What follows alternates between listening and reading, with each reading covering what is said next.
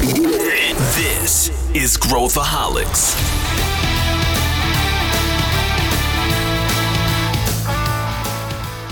Olá, aqui é Pedro Van Gertner, sou CEO da ACE e esse é Growthaholics, o podcast para quem adora inovação e empreendedorismo.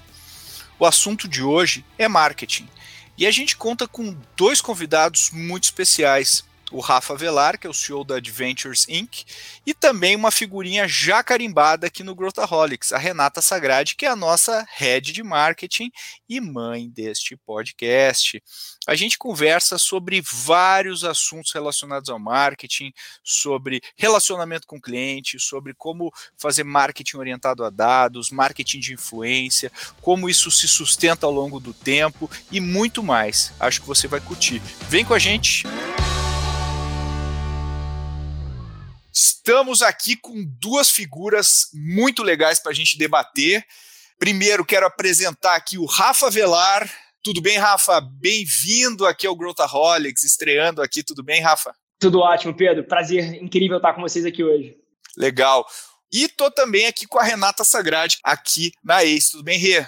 E aí, Pedro? Bom? Oi, Rafa. Beleza? Prazer estar aqui de novo. Eu tenho sempre saudade de participar dessas gravações Gosto muito. Legal. A Renata que fica muito no, no backstage aqui do Growthaholics, ela, às vezes ela aparece aqui na, na, na linha de frente. E eu, para começar, eu queria pedir para o Rafa se apresentar um pouquinho melhor, falar um pouquinho do que, que ele está fazendo hoje. Ele está tá com um novo negócio aí, está com uma visão interessante. Fala aí, Rafa, o que, que você anda fazendo, cara? Boa. Para quem não me conhece, assim, num, num tweet, a minha história é que a internet mudou a minha vida. Então, basicamente, Lá em 2013, 14, eu saí da faculdade, 23 anos, entrei no, no business da minha família, negócio do meu padrasto, super pequeno lá no, na Baixada do Rio de Janeiro, tinha 6, 7 funcionários, faturava alguma coisa perto de 2 milhões por ano. E o negócio estava super mal das pernas, inclusive, e aí cortando uma história longa para uma versão curta, nos próximos 4, 5 anos, a gente levou a companhia de 2, 3 milhões para 30, 40 milhões de faturamento, usando a internet, as redes sociais, conteúdo, tecnologia e dados, e tudo que hoje em dia virou core de qualquer negócio que nasce, né? Eu sempre falo que os negócios no mundo atual, eles são, primeiro, negócios de mídia, negócios de conteúdo, vírgula, o que quer que eles façam a mais, né? Então, basicamente, essa tese foi o que permeou essa primeira parte da minha, da minha carreira. E aí, é, basicamente, o que eu tinha montado ali dentro da companhia era uma grande máquina de marketing. A empresa devia ter 50, 60 funcionários e quase metade da empresa era marketing. E o que eu aprendi é que uma máquina moderna de tecnologia e marketing tinha potencial para acelerar qualquer negócio, qualquer marca. E aí eu dei um passo a mais, abri uma empresa para fazer só isso. E aí, nos próximos dois anos, tive a paciência de construir essa empresa aos poucos. A empresa tinha o meu nome, chamava Velar. E, mas a minha grande ambição era construir uma plataforma moderna que fosse capaz de acelerar empresas, que fosse capaz de acelerar marcas. O que culminou agora em dezembro de 2020, esse sonho de fato se materializa, a gente abre Adventures, inclusive com o meu sócio, o Ricardinho, que é super amigo do Pedro, inclusive, é, e, e a nossa grande ambição dado que a gente tem essa plataforma de marketing, e aí eu conecto com o que a gente está fazendo aqui, é poder comprar empresas, e aí a gente está focando muito em marcas direto para o consumidor, então marcas nativas digitais, e acelerar elas através da plataforma de tecnologia e marketing que a gente tem aqui. Então, esse é um pouquinho da minha história num tweet e que conecta super bem com o que a gente está fazendo aqui na Adventures também. Show! Eu acho super legal essa, esse, essa apresentação inicial para a gente mergulhar de cabeça. O nosso tema aqui a gente vai falar um pouco sobre marketing, o que está acontecendo hoje, pegar um pouco da visão das trincheiras aí, tanto o Rafa quanto da Rê. Mas eu queria te perguntar primeiro, Rafa, aqui, você está criando uma agência. Você tá, né? Você já ter, já, enfim, está numa segunda experiência de agência, com uma visão bem diferente da tua, da tua primeira. E se a gente olhar o mercado, né, dar um passo para trás, o mercado de publicidade, ele está em declínio, né? Que a gente olha lá o WPP, faturamento caindo, esses grandes grupos aí, né, estão tentando né, sair do, se reinventar, uh, mas eles estão com muita dificuldade, né, estão com muita dificuldade. E tem poucas hoje agências que a gente pode chamar de independentes, né, no, no mercado. Como é que você vê esse cenário e, e o que, que, te inspira em entrar num mercado que está, eu, eu, eu, não gosto de dizer em declínio porque uh, ele, ele, ele a gente não vai fazer menos marketing, né? Se tem uma coisa que a gente vai fazer é mais marketing. Mas o mercado das agências especificamente está passando por uma transformação muito grande. Como é que você vê isso aí, cara? Boa. Essa é a pergunta de um milhão de dólares na minha visão, tá? E, e aqui eu queria te jogar uma curveball, porque eu nunca entrei no mercado das agências. É, essa, essa é uma visão interessante. Desde lá de trás, a grande ambição foi construir um ecossistema que fosse poderoso o suficiente para acelerar qualquer negócio. É, eu sou um, um, empreendedor serial, né? Eu sou o tipo de pessoa que, cara, toda hora quer tirar um negócio novo do chão. E lá atrás, a maneira como eu achava que essa visão ia materializar é que eu ia construir essa plataforma de marketing e tecnologia e eu ia criar negócios e ia usar ela para acelerar esses negócios, assim como eu tinha feito com o negócio da minha família, assim como eu fiz com uma empresa de educação que eu abri dois anos atrás. Essa era a minha tese. Só que ao longo do tempo, eu entendi duas coisas. Primeiro que para fazer isso em grande escala, eu ia precisar ter gente muito boa aqui, ia precisar ter contato com as melhores estratégias do mundo. E aí eu encontrei, no âmbito de colocar essa minha plataforma a serviço do mercado, uma ponte para lá. Então, basicamente, hoje em dia, a Adventures, ela, ela atende marcas incríveis, cara. A gente serve Tinder, TikTok, Stone, Disney. Assim, você, você fala com a marca, provavelmente a gente já fez algum trabalho ou trabalha com essas marcas. Mas na nossa cabeça aqui, dos fundadores, é, a nossa grande ambição de longo prazo é construir um ecossistema onde a gente seja capaz de comprar marcas e acelerar elas através da nossa plataforma. Então, quando você fala que o mercado de publicidade está em declínio, eu nunca olhei para nenhuma dessas empresas aí de fora.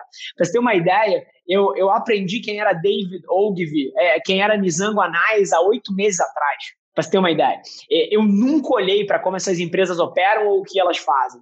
O que a gente entendeu aqui desde o começo, que foi uma, um insight meu, é que para o mundo onde a gente está indo, três coisas são absolutamente fundamentais para qualquer empresa: dados, tecnologia e conteúdo.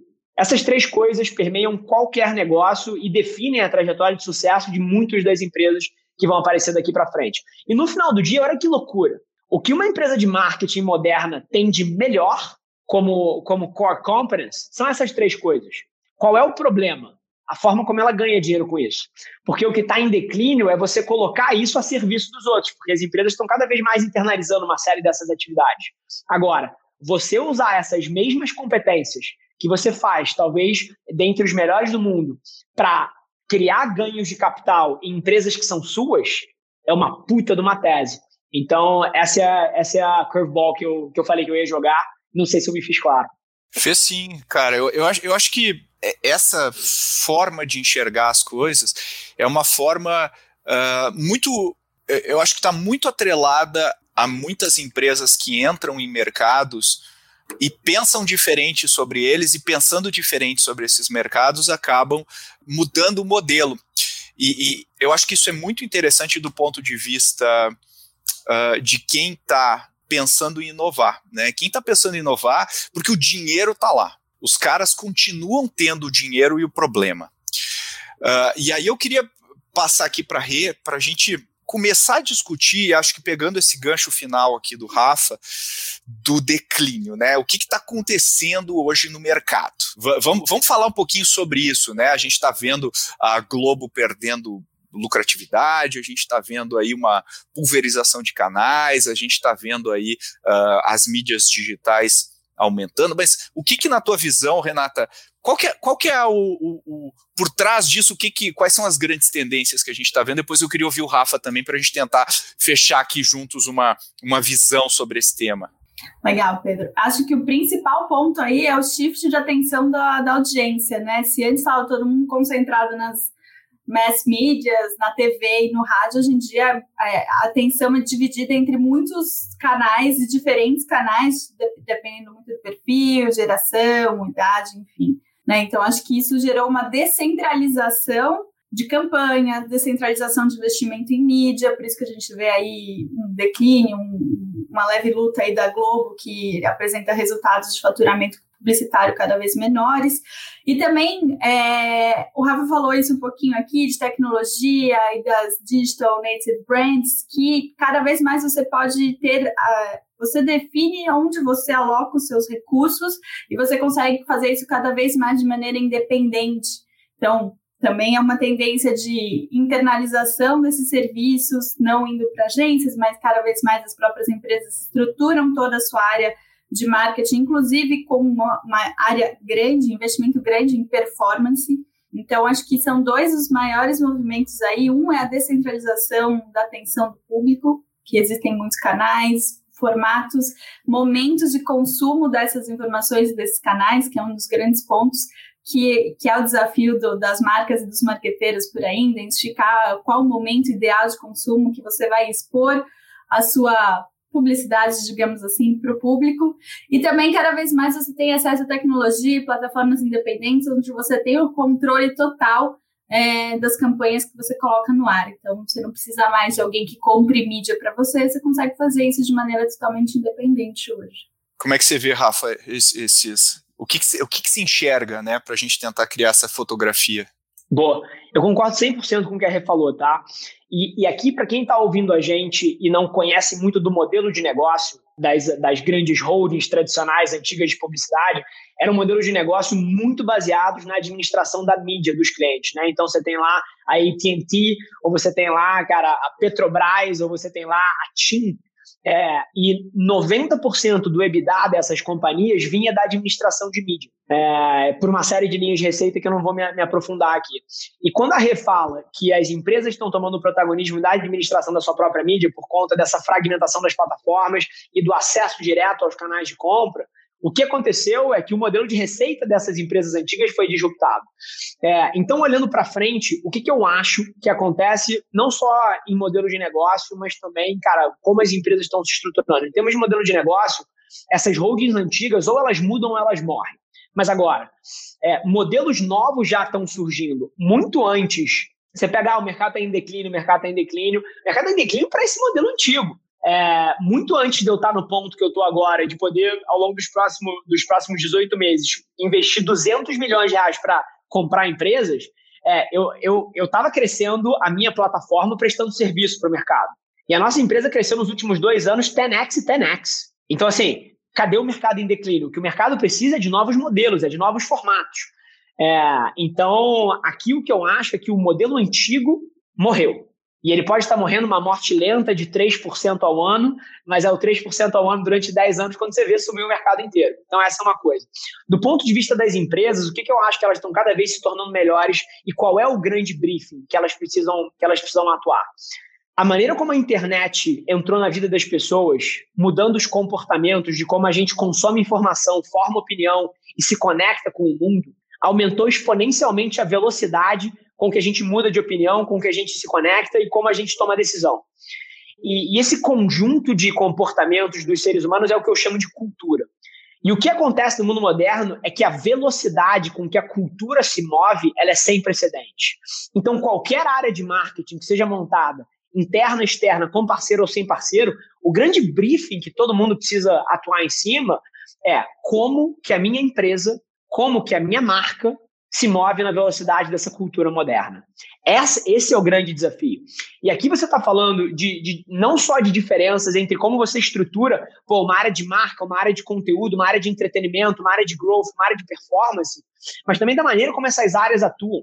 Autonomia tremenda, fundamental. Confiança, cabeça de teste, abertura para erros. Tem uma série de coisas que não são os pilares em cima dos quais a indústria toda foi construída, que é, uma, que é, um, que é um primor por uma excelência subjetiva eterna, onde você debate sem fim ideias antes de testar elas, que não é só sobre o modelo de negócio, é sobre o modelo de trabalho. Então, essas são algumas provocações que eu deixo aqui para gente. É, Rafa, você falou aí que o modelo de é, faturamento baseado em gestão de mídia está declinando e tal. Qual seria uma saída? Você falou também aí de modelo de trabalho tal, que não é só essa questão. Mas qual seria uma saída, um modelo de negócios que essas agências poderiam adotar, né? como que seria essa nova fonte de receita para eles, por exemplo? Bom, eu não tenho dúvida que a única forma desse mercado sobreviver é tendo cada vez mais a, a sua remuneração atrelada aos resultados que você cria. Então, tanto resultados de marca quanto resultados de performance, que é uma confusão que as pessoas fazem, são duas coisas diferentes. Mas eu não tenho dúvida que o único caminho para frente é, é com incentivos alinhados, é com empresas mais integradas que perseguem as mesmas metas e que estão juntas tanto no fracasso quanto no sucesso do que quer que elas escolham fazer juntas. Esse é o único caminho. O resto todo vai morrer. É, olhando aqui uh, a lista das marcas mais valiosas, né, se a gente olhar as top 5 marcas mais valiosas, né, uh, se olhar elas, assim, Apple, Google, Microsoft, Amazon, Facebook, tirando a, a, Microsoft, um pouco a Apple, a maior parte, uh, assim, a, a, a, maioria dessas marcas criaram, foram criadas uh, sem esses investimentos em mídia, né? Quer dizer, uh, se a gente olhar na, na, lista, for, for descendo a lista, a gente vai encontrar os Coca-Colas da vida, que centenas de anos lá, os caras marretando, marretando, marretando mídia. Hoje a gente está vendo muito mais o cara usa o Google e com a experiência do uso ele uh, toma uma decisão e, e aquela marca vai sendo criada a partir da experiência do uso do produto. E aí a pergunta que eu queria que eu queria explorar aqui com vocês é o quanto a gente consegue separar a experiência do produto com o marketing. Porque até pouco tempo atrás a gente fala assim, vou criar o produto, agora vou pensar como eu vou vender o produto. E, e se a gente for pensar nessas marcas, é, é, essa, essa distinção não existe mais. É quase uh, a gente não consegue separar o consumo do marketing. Como é que vocês veem isso? Vamos começar assim, Rafa, como é, como é que você vê essa, uh, isso, se faz algum sentido para você? Sem sombra de dúvida. É, aqui só, só uma coisa, porque, Pedro, essa é uma percepção que muitas pessoas têm. Mas o maior anunciante do planeta Terra se chama Amazon. Ele gasta 11 bilhões de dólares em mídia por ano. É, então, assim, todas essas empresas, eles investem muito em mídia. Mas agora, eu concordo com você que talvez a maior parte da marca delas seja criada em outros pontos, que é a experiência de usuário. E, e isso, para mim, é a grande lição dessa próxima década. É, a gente veio de um mundo onde as grandes marcas, os grandes anunciantes, eles empurravam a mensagem deles nos consumidores, e não só a mensagem, mas empurravam os produtos. Então, a salsicha que você ia pegar no supermercado era aquela e foda-se. Assim, não, não, você não tinha como emitir uma opinião contra o conglomerado que produzia aquela salsicha, você não tinha um canal aberto para isso. Hoje em dia, todas as marcas que vencem são as marcas que estão constantemente ouvindo seus consumidores, seja de uma forma qualitativa, ouvindo em todas as redes sociais o tempo inteiro, fazendo uma escuta ativa, ou ouvindo através dos dados. Uma empresa como a Amazon, ela ouve os clientes todos os dias, em todas as pontas, através dos dados de comportamento. Então, às vezes até as pessoas se confundem em relação a dados, dados, dados. Cara, dados é sobre comportamento de consumidor. E, e, no final do dia, quanto mais dados você tem na operação e quanto mais você olha para isso, melhor você entende as pessoas, mais focado no cliente se torna o teu negócio e melhores se tornam as suas decisões. Então eu concordo 100% com o que você falou. Eu acho que os negócios do futuro, todos eles são construídos em cima de experiência do cliente. E agora experiência é de ponta a ponta. Experiência é, por exemplo, é você ter uma marca de e-commerce e você saber que quando uma pessoa compra alguma coisa na internet hoje em dia, ele espera que chegue na casa dele ou dela em 48 horas. Isso é expectativa. Qualquer coisa menos que isso, você está deixando um pouco de experiência na mesa. E aí, se o packaging não está bem feito, é um pouco menos de experiência. Se na hora que a pessoa quer trocar, a troca é uma merda, é um pouco menos de experiência. Só que o grande problema é que essa etapa da construção de marca é mais difícil de ser medida. É muito mais fácil você acompanhar os seguidores do Instagram. É muito mais fácil você acompanhar a pesquisa da, de, da de marca. Agora, o, o, o, volume de, de clientes que você tem que está insatisfeito ao longo da jornada e que nunca vai se manifestar em lugar nenhum, a não ser que você tenha dados para medir a taxa de retorno, a taxa de recompra, é gigante. Então, eu acredito em 100% do que você falou. Os negócios do futuro são negócios, na minha visão, que misturam uma, a construção de uma marca incrível e, e desejada e que, e que se mova na velocidade da cultura com uma experiência de usuário implacável que bota o consumidor no centro e ouve ele a cada etapa do processo. E isso, isso muda a maneira como a gente se organiza né, dentro das corporações e a maneira como a gente enxerga uh, esses negócios. Né? Eu, eu queria. Você falou que está entrando em contato com David Ogilvy agora, e Nizam Guanais e companhia. É, enfim, a gente fala as mesmas coisas há quase 100 anos, tá? Então, só para não, não, não, fica, não se sinta com fomo, tá? É, é, praticamente o mesmo discurso que a gente fala desde a década de 20. Mas, mas eu acredito que, que uh, tem uma frase lá atrás que era assim, Uh, não é do David Ogilvy, eu, me esqueci o nome do cara, uh, mas é um desses figurões. Ele falava assim que, que metade do que ele investe em marketing uh, ele joga fora, ele só não sabe qual a metade. E eu me pergunto se se isso não é verdade ainda hoje, eu acho que a gente faz um pouco de data washing nas nossas decisões, mas no fundo, no fundo, né, a gente não é uma Amazon, né? Tu falou da, do gasto em mídia da Amazon. A Amazon, eu tenho certeza que ela, uh, quando começou a gastar mais em mídia, que foi isso nos últimos anos, né? Assim, ela, ela construiu toda a marca dela com base na, na, na, experiência, foi a partir de um data point, né? Como é que você vê isso, Rê? Como é que você vê essa, esse data washing assim na nossa vida? Depois queria ouvir o Rafa também nisso. Legal. É, como aqui a gente é sempre muito orientado a dados, mas são tantos dados que às vezes a gente não sabe exatamente para onde, para que a gente está olhando. Então, por exemplo, eu gosto muito de trazer uma visão de todo mundo trabalha com um funil de conversão, é, todos os pontos de contato e tal. Eu sempre parto do princípio se a gente ainda consegue trabalhar com funil. Hoje, com, as pessoas estando expostas a tantos canais, a tantos pontos de contato, várias maneiras que você pode conhecer interagir com uma marca. Será que a gente ainda consegue entender esse conceito de funil? A Northwestern, eles trabalham um, uma visão de mecanismos onde existem vários canais, vários momentos de interação de marca que, no fim, conduzem a essa tomada de decisão de compra pelo sim ou pelo não. Então, quando você pensa num funil simples, aí primeiro entra em contato aqui, depois a landing page, depois o e-mail marketing, depois você quer simples olhar e falar, ah, as taxas de conversão de acordo com o funil são assim, assim, assim. Então, tá aqui o desenho da sua campanha de marketing. É, acho que isso é um pouquinho forçação de barra, tá? Então, quando a gente fala, ah, é 100% data-driven, focado em conversão, os números, o impacto, não acho que é assim.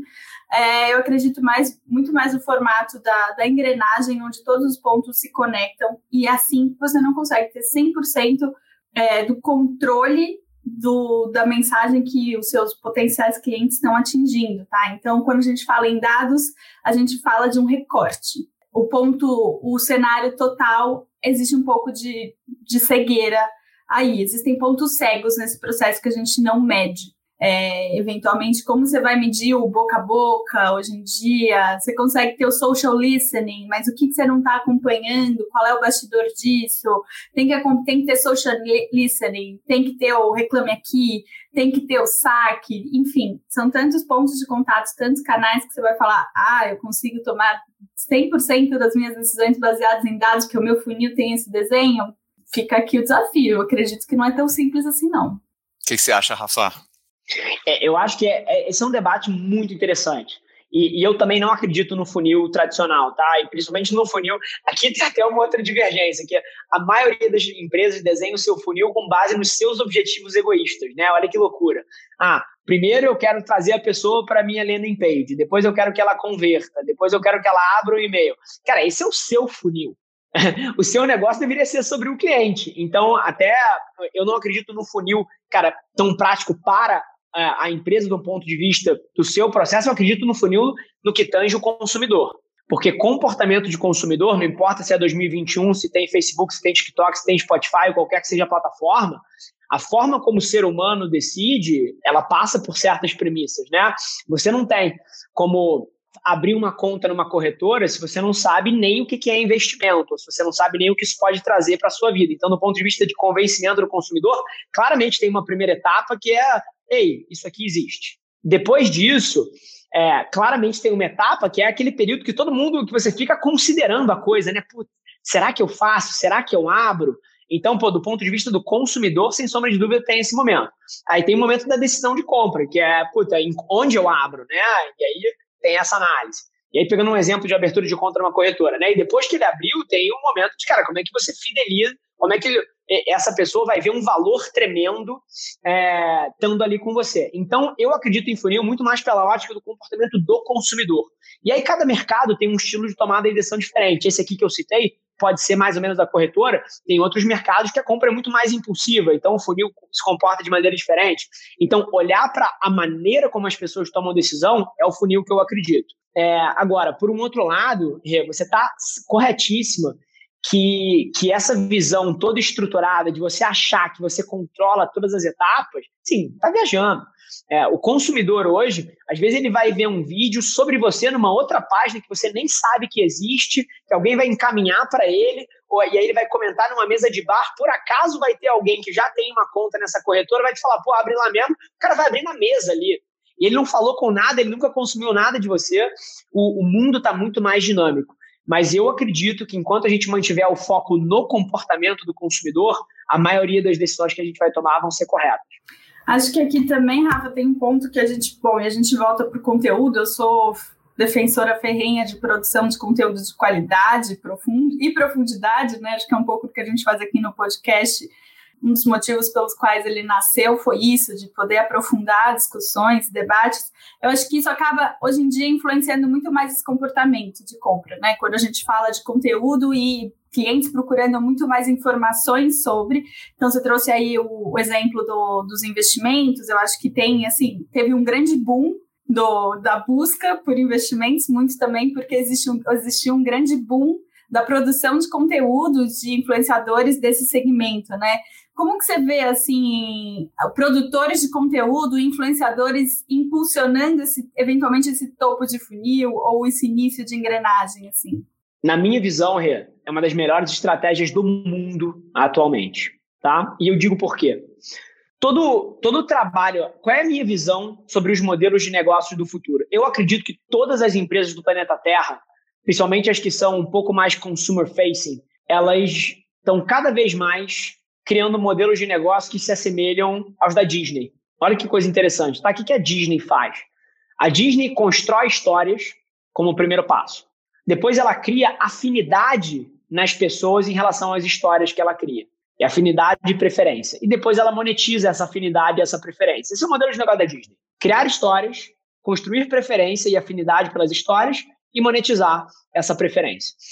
Eu acredito que 90% das empresas que são empresas que, que são de frente para o consumidor, sejam produtos de consumo, bens, etc., precisam ter no centro do seu modelo de negócio a mesma visão que a Disney tem. Então, uma empresa de móveis, uma empresa de sneakers, uma empresa de apparel, uma empresa de bebidas, ela precisa fazer a mesma coisa que a Disney. Qual é a história que ela vai contar? Como ela cria afinidade por essa história e a maneira como ela monetiza essa história é através do produto ou do serviço dela. Então, conteúdo é a porta de entrada, porque é onde a atenção das pessoas está dentro do smartphone. Dentro do smartphone, a atenção das pessoas está dentro das 7, 11 plataformas sociais que dominam a atenção das pessoas, e ali dentro a moeda de troca é conteúdo. Então, o, eu concordo 100% com o que você falou, e aqui, onde os influenciadores e onde os grandes formadores de opinião têm uma simetria muito única.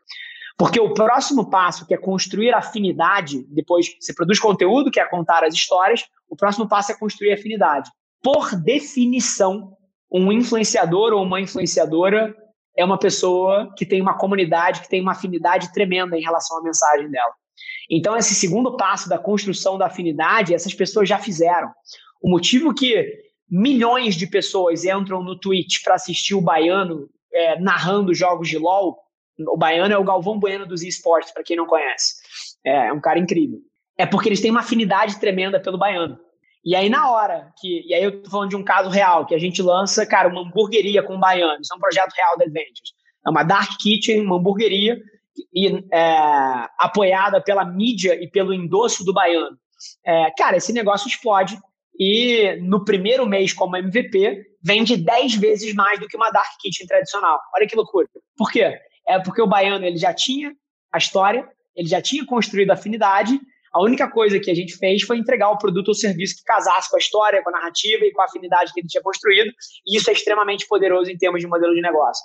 Então, esse endosso de celebridades, e aí pode ser num nível micro, através da aquisição de um influenciador para apoiar a sua marca, ou num nível mais profundo, que é o que eu acredito, que é o que a gente fez com o Baiano, é, e com o Buy Burger agora, é o que o Nubank está fazendo com o Manita, e é o que a gente vai fazer com dezenas de outras marcas que a gente está comprando.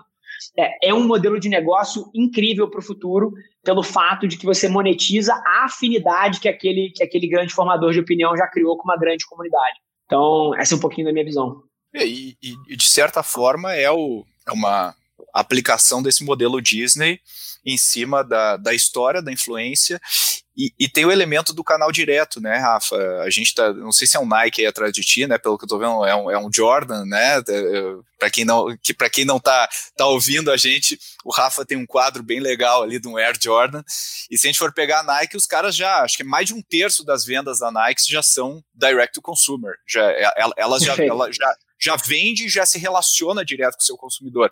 Então a gente está cortando o middleman, é, né, o, o, a loja, o canal, o, o isso tem implicações uh, brutais, não só no marketing, mas em praticamente toda a cadeia que leva uh, alguém a tomar uma decisão. Então, uh, antigamente eu, eu, eu, assistia a Globo e, e, a Globo conseguia me influenciar, a autoridade da Globo conseguia me influenciar. Hoje eu assisto o, o Baiano, e eu, e, e, ou seja, essa hiperfragmentação de canais, né, que a gente vê aí nos Estados Unidos, a gente vê o Mr. Beast, né, que acho que tem uma, tem uma inspiração. É, foi, não, aí, foi, né? foi, foi 100% a inspiração do case, é o Mr. É, Beast.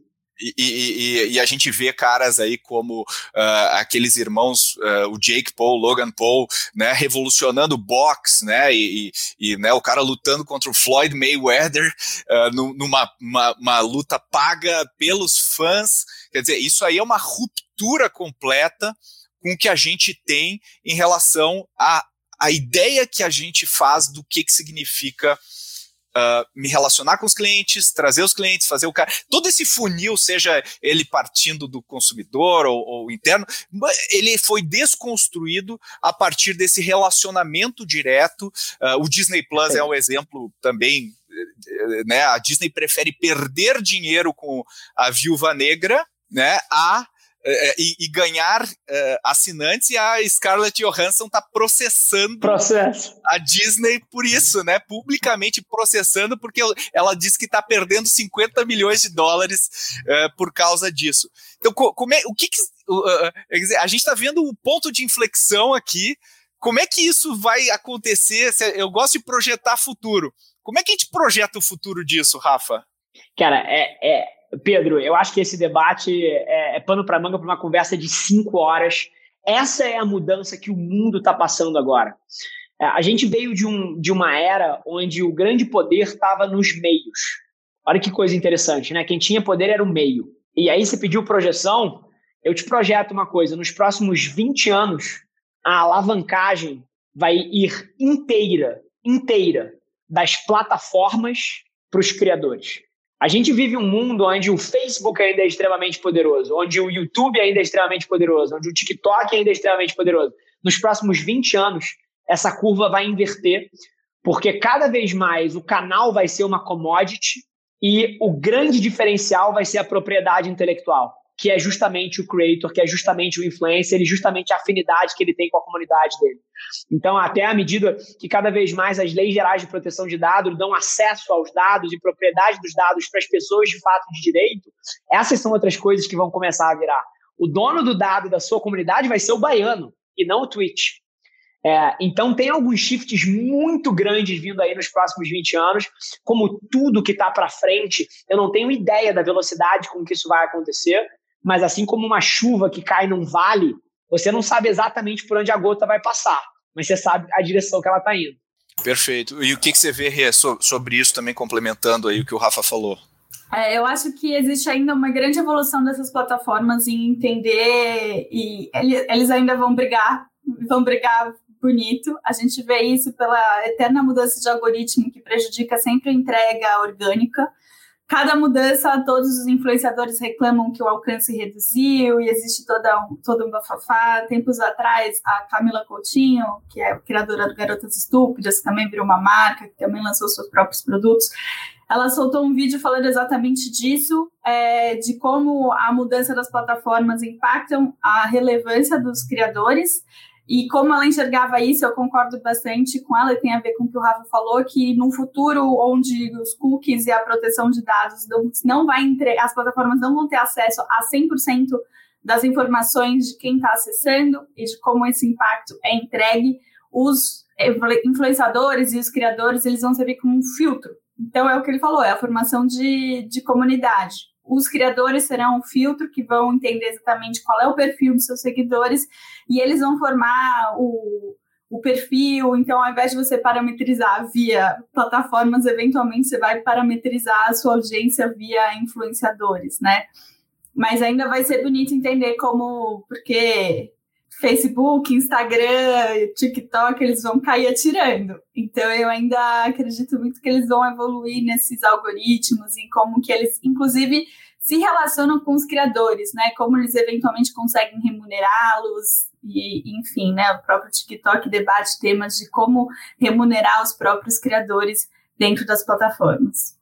É, eu, eu, eu, eu quero pegar esse gancho aí da Rê, eu acho que a gente poderia falar um pouquinho rapidamente aqui sobre uh, essas plataformas, né, e o que está acontecendo com elas.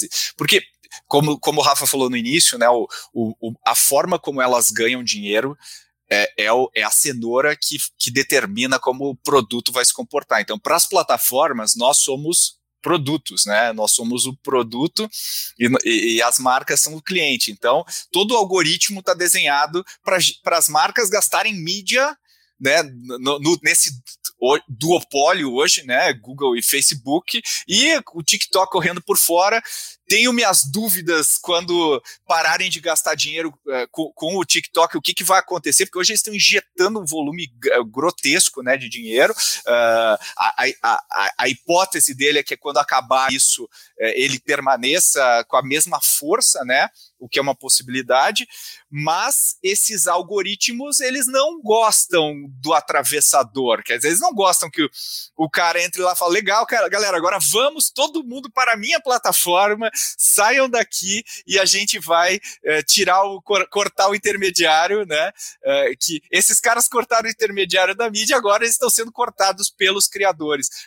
Como é que, que como é que a gente enxerga isso enquanto tendência, Rafa?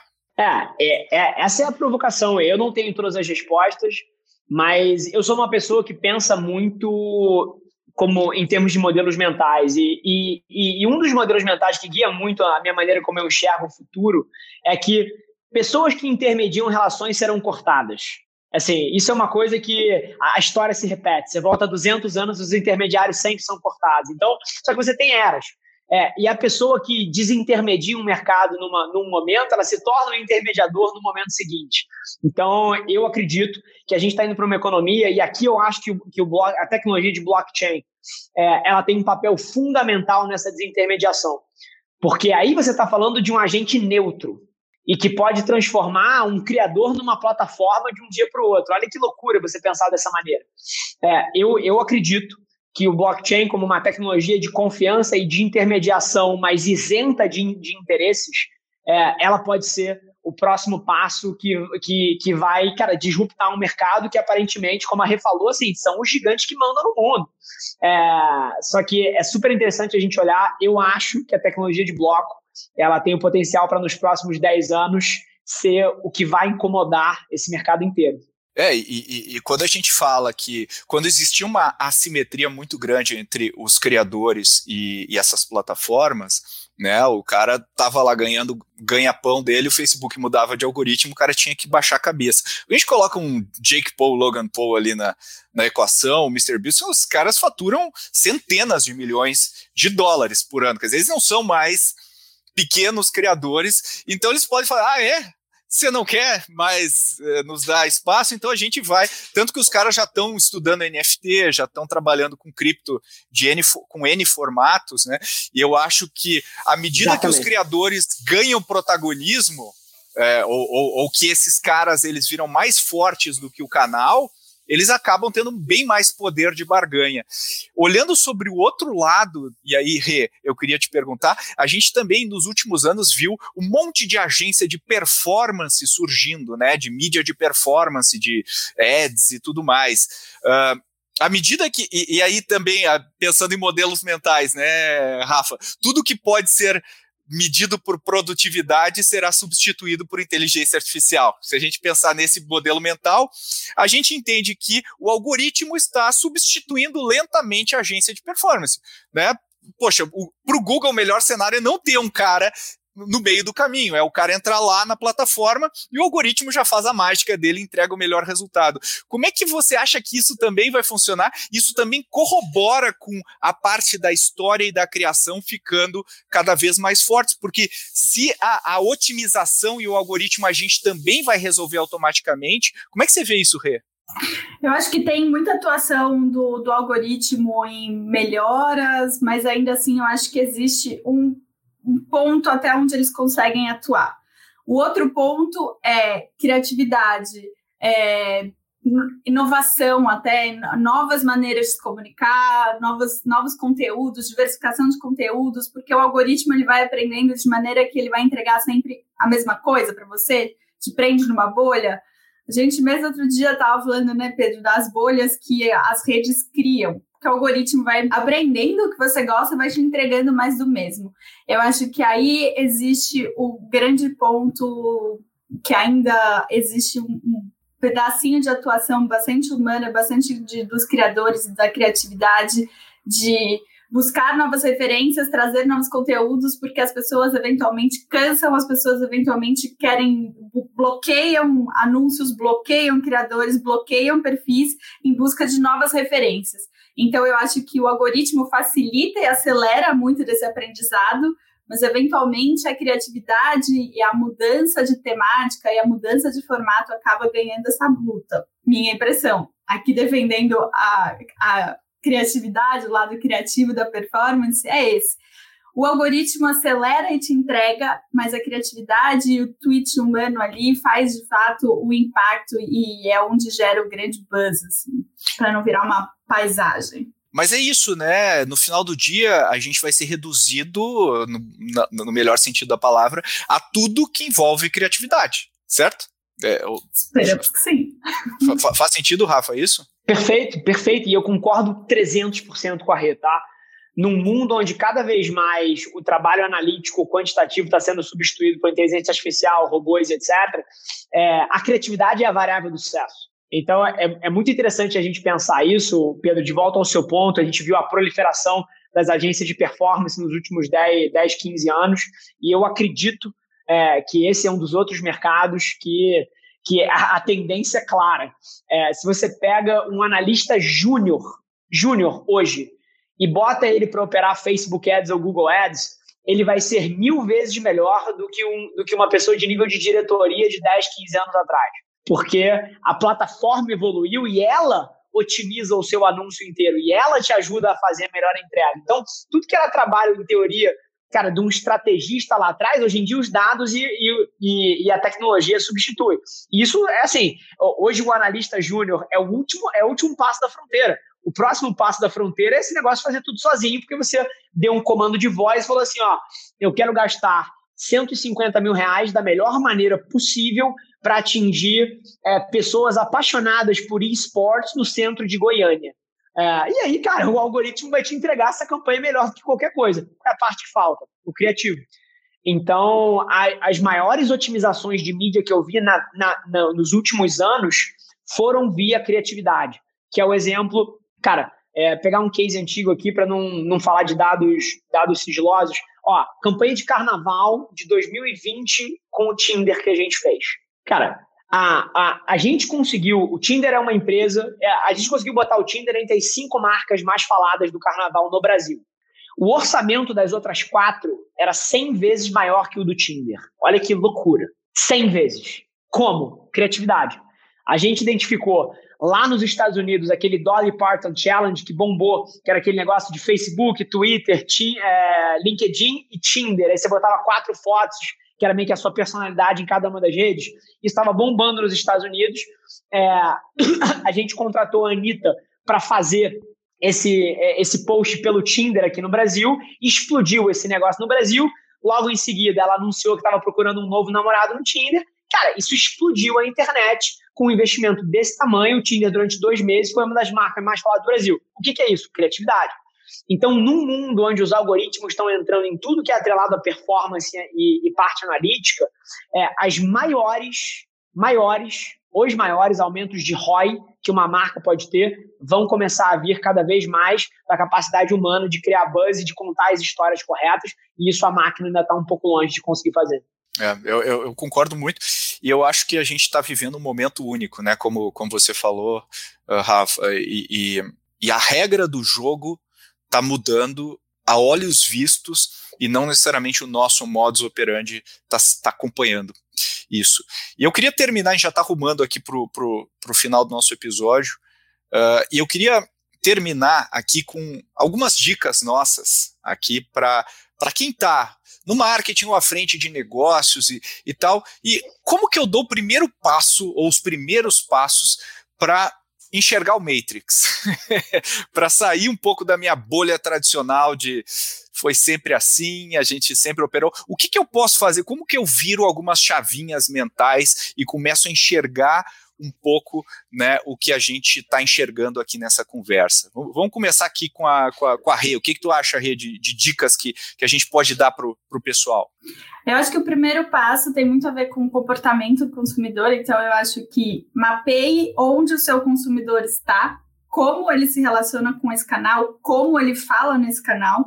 E eu acho que, eventualmente, as marcas têm que adaptar as suas linguagens, as suas personas dentro dessas redes para conectar, para conectar de fato com, com quem está lá.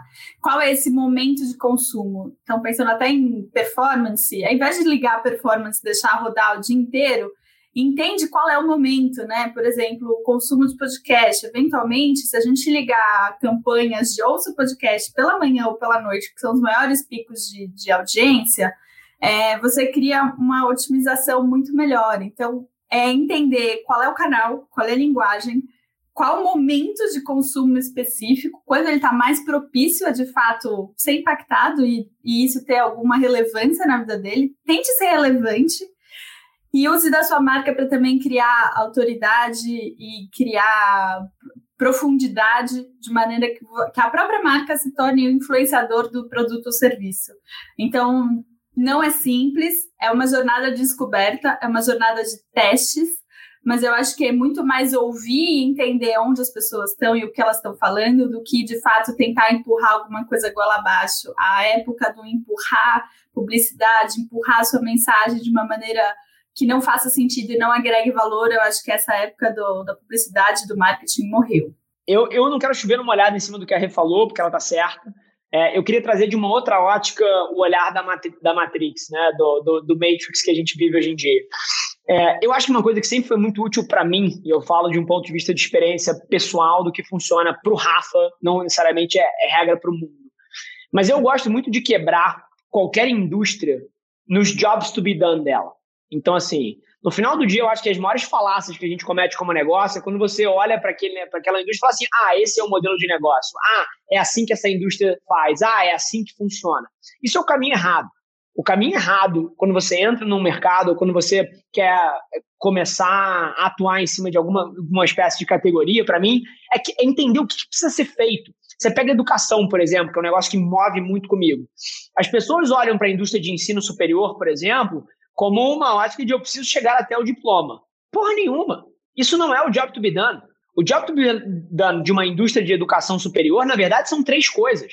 É ensinar ou fazer o aluno aprender, que é uma ótica melhor, porque quando você ensina, não necessariamente o outro aprende, né? Então, fazer o aluno aprender é o primeiro, e um conjunto de competências é a primeira coisa. A segunda coisa, é, é você dar para ele um conjunto de competências e de experiências um pouco mais amplo, não só a capacidade técnica que você quer passar, mas um pouco mais de repertório, é, experiência mais genérica. E a terceira coisa é credibilizar aquele indivíduo frente ao olhar do mercado. Esse é o papel de uma, de uma, de uma instituição de ensino superior. Não é diploma, é ensinar, credibilizar e dar experiências mais diversas. Se você quer revolucionar aquela indústria, a única coisa que você precisa fazer é encontrar uma forma melhor de fazer essas três coisas. Então, eu sempre gosto de. O olhar que eu levo para todas as indústrias que eu entro é esse. O que, que precisa ser feito? Cara, quais são as variáveis que de fato o consumidor valoriza? Como é que eu faço elas melhor do que o que quer que esteja sendo feito lá? Eu acho que essa é uma maneira, uma maneira simples da gente não se confundir com os dogmas sociais ou com as formas como as coisas sempre foram feitas e sempre provoca discussões incríveis. Excelente. Puta, Acho que isso aí dá, dá, dá muito pano para manga aí para o pessoal pensar. E como disse o Rafa lá no início, esse, esse, só alguns temas que a gente falou já davam papos de cinco horas aí, tem muita coisa legal para a gente falar, mas a gente precisa deixar o gostinho de quero mais. E, e, eu queria agradecer muito aí, Rafa, muito obrigado pela sua participação. Tenho certeza que o pessoal tirou muitas coisas interessantíssimas aí do nosso debate. Não, incrível, Pedro. Obrigado pelo, pelo convite. Sou um grande admirador do trabalho que vocês fazem à frente da ACE Rê, prazer também estar contigo. Até a próxima aí. E muito obrigado, Rê. Valeu aí de novo pela sua participação, sempre trazendo coisas muito bacanas, insights legais aí para os nossos ouvintes. Valeu, Pedro. Prazer, Rafa, aí também pela, pela companhia nesse debate. É uma delícia participar de duas coisas que eu amo, que é o podcast e debater marketing, tendências de marketing. Então, sempre um prazer estar aqui. Se você quer ouvir a gente falar um pouco mais sobre marketing e conteúdo, dá um pulinho no episódio 86 aqui no Growthaholics. A gente fala sobre canais de mídia e sobre como o mercado está se movimentando atrás dessas empresas. Além disso, no episódio 34, eu falo um pouquinho mais sobre o equilíbrio entre criatividade e dados, uma arte muito valiosa quando se trata de marketing. E como sempre, eu peço a sua ajuda. Se você ouve a gente no Spotify, não deixa de seguir o Growthaholics, porque você vai receber uma notificação a cada episódio novo. E se você ouve a gente no Apple Podcasts, além de seguir, não deixa de avaliar a gente com cinco estrelas. Ajuda muito a causa. Valeu e até a próxima.